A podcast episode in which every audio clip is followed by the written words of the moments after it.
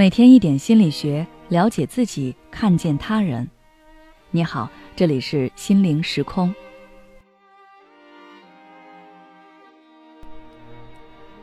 今天想跟大家分享的是，说脏话不好，但是我忍不住。从小父母教育就教育我们，好孩子是不能说脏话的。然而道理大家都知道，但是有时候真的忍不住。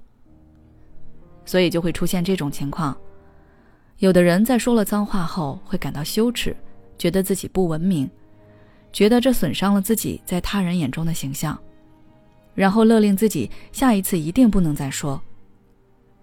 但其实，说脏话也可以给我们带来一些帮助。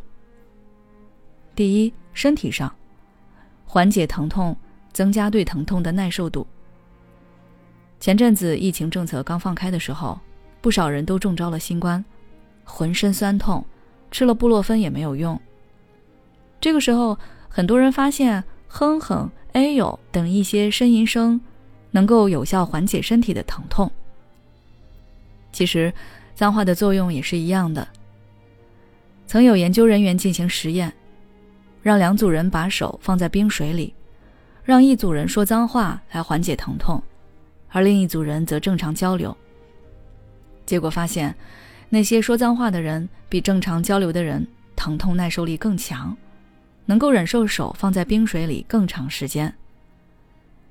研究人员对这一现象解释说：“虽然人的语言功能主要与大脑的左半球有关，但是作为一种强烈的情绪表达，脏话还会引起大脑右半球的情感中枢活跃，让人体产生应激反应。”应激反应是人在遭遇紧张、压力时所产生的逃走或战斗状态时的反应。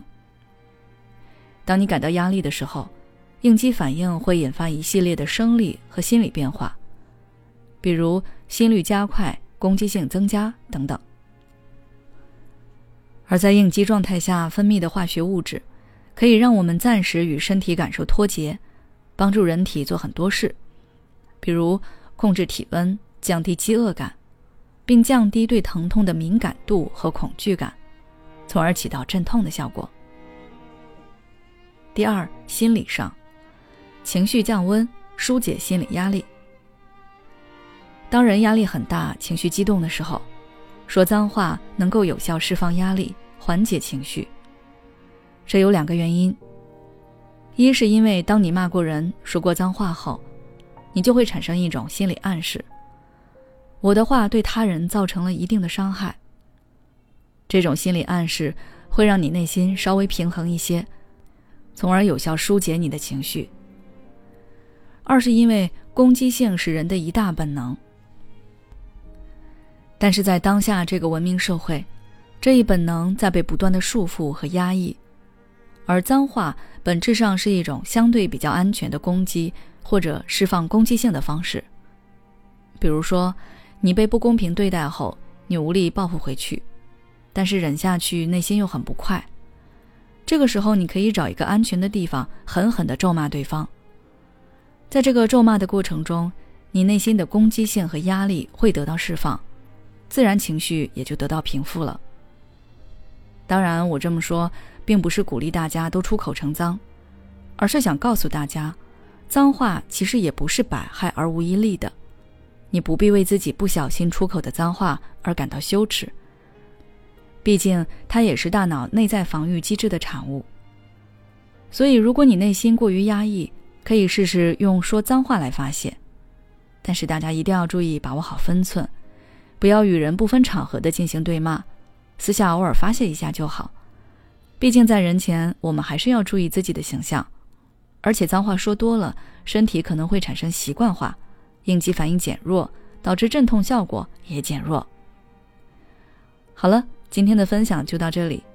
如果你想要了解更多内容，欢迎关注我们的微信公众号“心灵时空”，后台回复“疏导情绪”就可以了。也许此刻的你正感到迷茫，不知道接下来的事业方向该怎么走；也许此刻的你正深陷痛苦。父母和家庭的压力都在你身上，你感觉不堪重负。身心俱疲的你，应该让自己休息一下。我们组建了专业的心理救援队，也许可以帮到你。